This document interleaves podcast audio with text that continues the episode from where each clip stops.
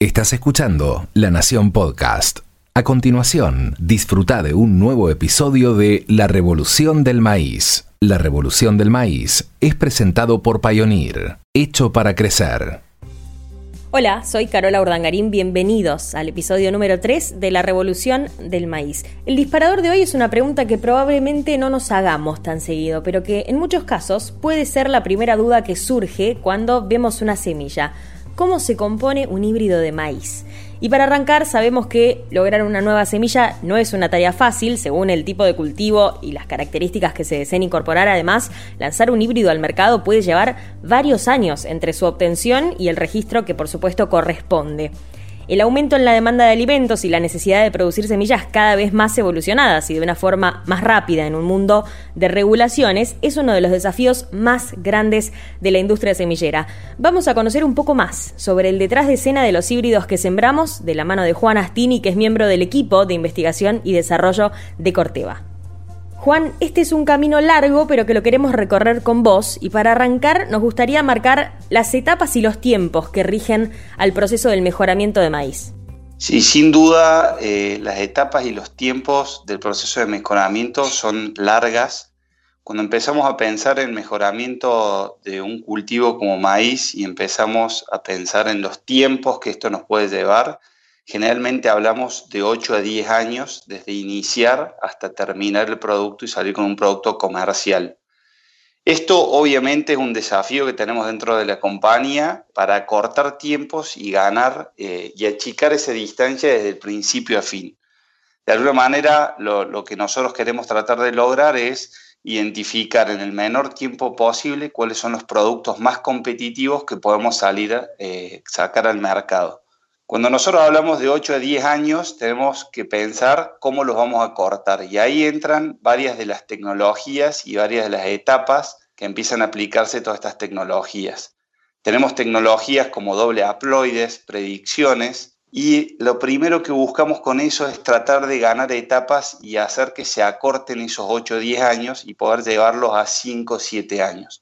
No siempre es fácil, no siempre se puede, pero de alguna manera ese es el concepto que buscamos tratar de mejorar los tiempos para lograrlos.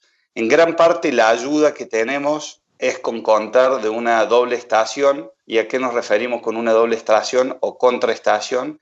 Es de hacer un cultivo de verano con origen en Argentina y trabajar en nuestro invierno donde el maíz no puede crecer ni desarrollarse en Argentina con desarrollo de cultivos en el hemisferio norte en Estados Unidos, Hawái, Puerto Rico, o en algunas otras localidades donde nos permita ganar tiempo y acortar esos periodos de tiempo para, para cortar etapas en el proceso de mejoramiento. ¿Y qué beneficios tendría cortar esos tiempos para las compañías y cuáles para quienes después los consumen como híbridos de maíz? Porque también imagino que en 10 años hasta cambian las necesidades de los productores o las demandas que los rigen. Es correcto, Carola. Lo, que vos decís es, real y en 10 años pueden cambiar un montón de puntos y un montón de expectativas dentro de los consumidores o los productores, ¿no? Entonces, el acortar, cuando nosotros empezamos a desarrollar un producto y tenemos que pensar hoy qué es lo que va a necesitar el productor dentro de 10 años o cuál va a ser la preocupación dentro de 10 años, es un desafío enorme.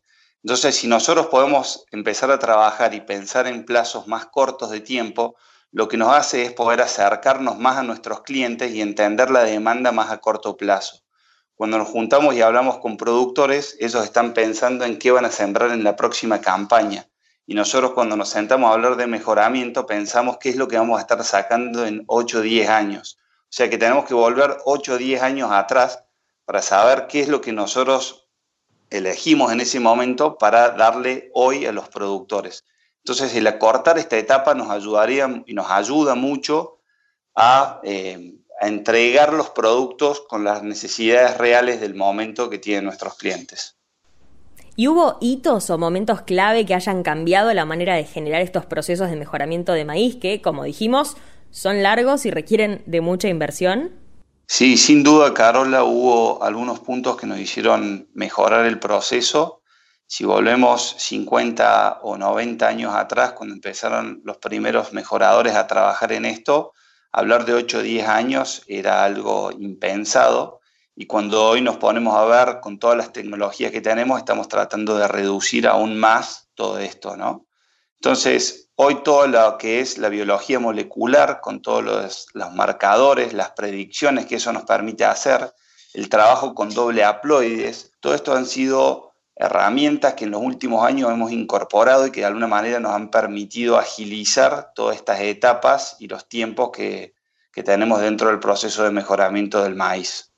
Hablaste mucho de las tecnologías, de lo importante que es la tecnología en este proceso de mejoramiento y de desarrollar un nuevo híbrido de maíz. ¿Cuáles son y cómo funcionan esas tecnologías que hoy se usan para todo el proceso? La verdad que tecnologías hay muchas. Eh, ya hablamos de doble haploides, ya hablamos de predicciones, ya hablamos de biología molecular.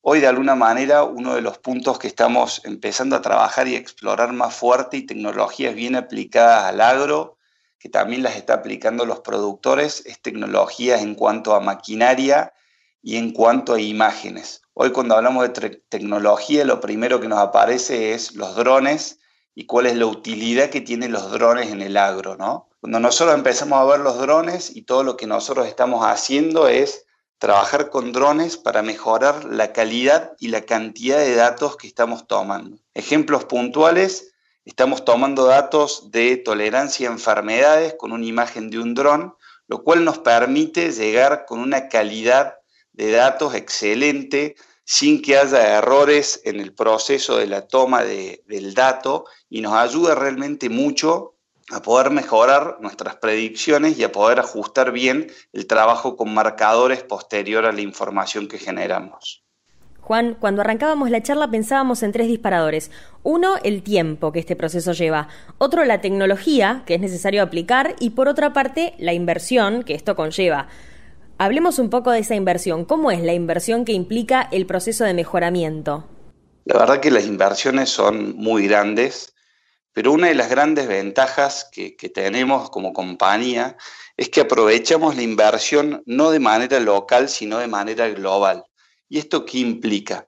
Lo que tratamos de hacer es de unificarnos en el mejoramiento, desde el mejoramiento pensar como un sol, una sola compañía a través de todo el globo terráqueo y ver de qué manera podemos sacar provecho de cada uno de los lugares del mundo donde estamos haciendo mejoramiento, sacar provecho de algunas actividades que hagan que tengan interés en Argentina.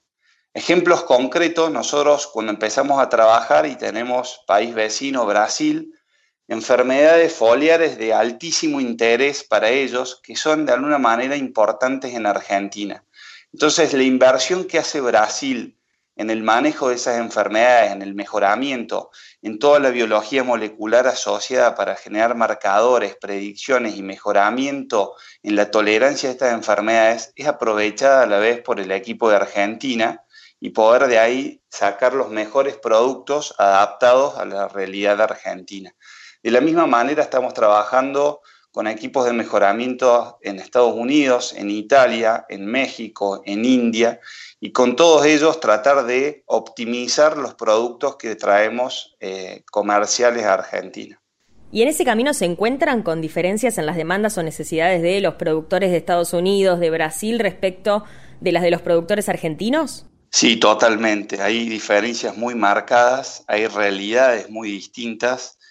Cada uno de los productores, cuando nos ponemos y nos sentamos a, hablar dentro de Argentina, no es lo mismo la realidad que tiene un productor al sur de la provincia de Buenos Aires, Balcarce, como tomar un ejemplo, o al norte en Salta, en Lajitas. ¿Cuál es la realidad de cada uno de los que quiere y lo que necesita en un híbrido de maíz? Lo mismo pasa cuando empezamos a abrir el mundo y empezamos a pensar en qué es lo que necesita alguien en Mato Grosso o lo que está pidiendo algún productor en México, en Estados Unidos o hasta en Italia mismo. Sin duda hay diferencias, pero hay algunos puntos que son similares. Las enfermedades de maíz en líneas generales tienen comportamientos bastante similares a lo largo del mundo, entonces eso nos permite trabajar y hacer inversiones a largo plazo para distintos lugares que pueden servir para gran parte de esas zonas geográficas de interés. Decíamos que el consumidor final de estas semillas de maíz que llevan mucho tiempo, mucha tecnología y mucha inversión para lograrse es el productor agropecuario y el productor está muy atento a algo y es a los resultados que estos híbridos generan. ¿Cómo se demuestra esa ganancia en rinde que se obtiene quizás a lo largo del tiempo? La verdad es que hay eh, diversas formas de medirlo, la ganancia genética, que es la, ganancia en rinde que estamos hablando. Cuando buscamos eh, fuentes de distintos investigadores nacionales que trabajan en esto, siempre estamos hablando alrededor de entre 110 y 120 kilos por hectárea de ganancia genética anual. Estos valores han, han variado y es en función de la información que vayamos teniendo. La verdad es que esta información eh, se obtiene en función del criterio de avance de los distintos productos que salen comerciales al mercado argentino año tras año.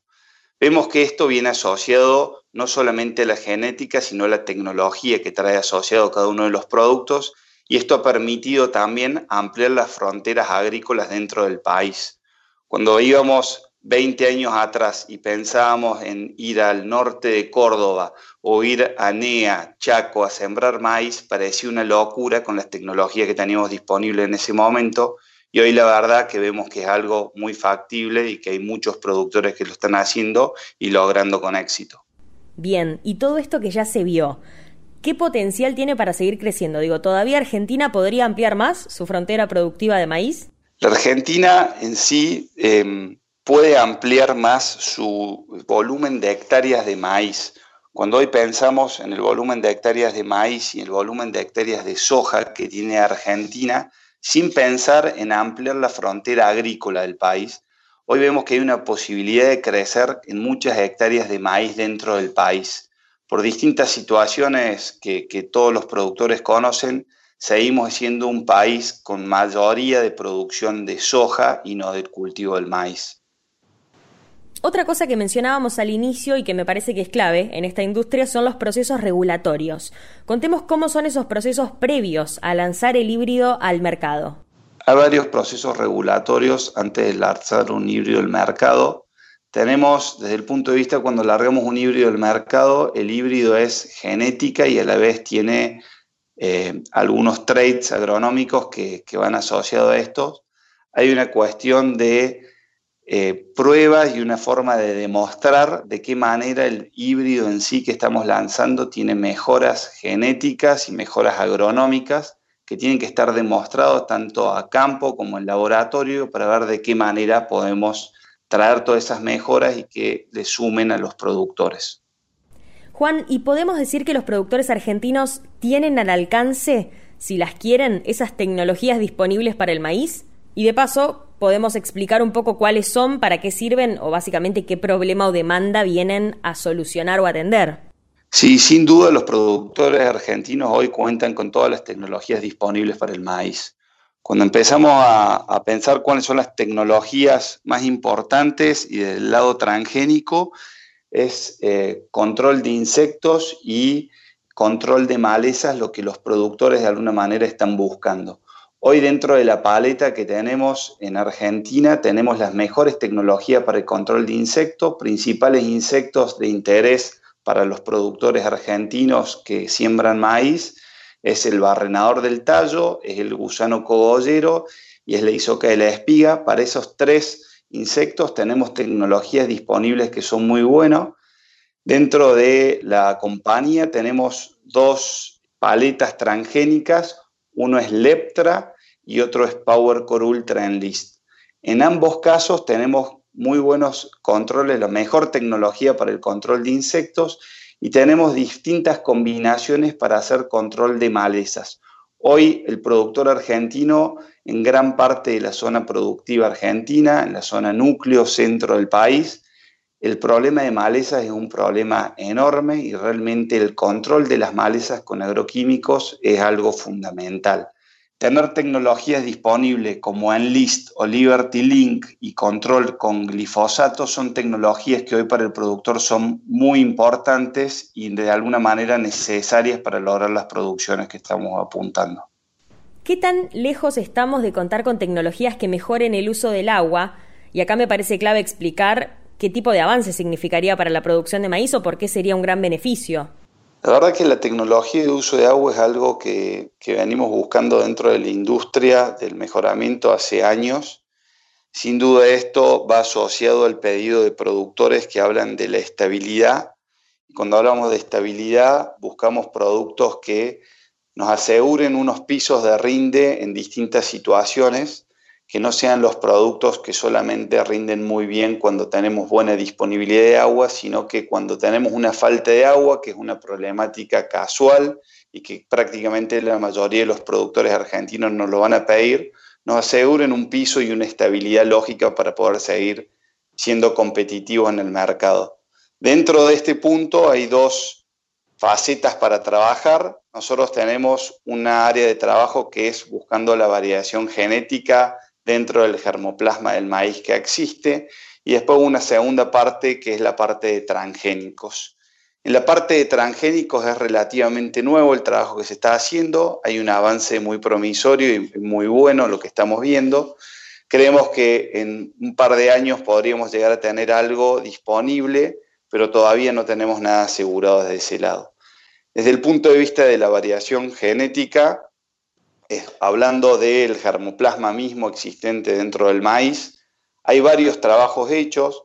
Si vamos al hemisferio norte, en Estados Unidos, la compañía tiene en el mercado productos llamados Aquamax. Aquamax es genética que de alguna manera se ha identificado que tiene una eficiencia del uso de agua mayor al resto y que eso es, no hay ninguna variabilidad genética ahí, sino lo que tenemos es una mejora del germoplasma interno que nos permite trabajar en condiciones limitantes de agua y eso nos permite tener una ganancia genética en esos ambientes donde el agua realmente es una limitante.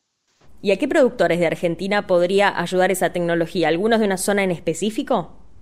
Sí, sin duda, todos los productores argentinos valorarían esto. Eh, creo que hay zonas marginales dentro de la producción que, valorarían más o que valorarían con mayor frecuencia pensando campaña tras campaña esta tecnología. Hay zonas en las cuales la frecuencia de lluvias es más fluida y la realidad es que no es, no es tan agresivo, no, no es tan real el pedido de los productores, pero cada cierto número de años vemos que esta necesidad de productos con eficiencia de uso de agua eh, vuelven a surgir a la luz. Cuando pensamos en provincias como Entre Ríos o las provincias del norte de Argentina, sin duda los productores ahí es un, un pedido constante que nos hacen en trabajar en productos que sean más estables y que sean más eficientes en el uso del agua.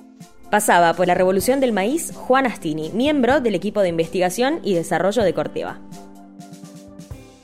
hecho de tierra y de sol, de agua y trabajo, hecho de sacrificio y esfuerzo, de hora de pies en el barro, hecho de siete lunes a la semana, hecho de noches y de mañanas, hecho de tiempo invertido y palabra empeñada. Así es el campo y así somos nosotros. Pioneer, hecho para crecer.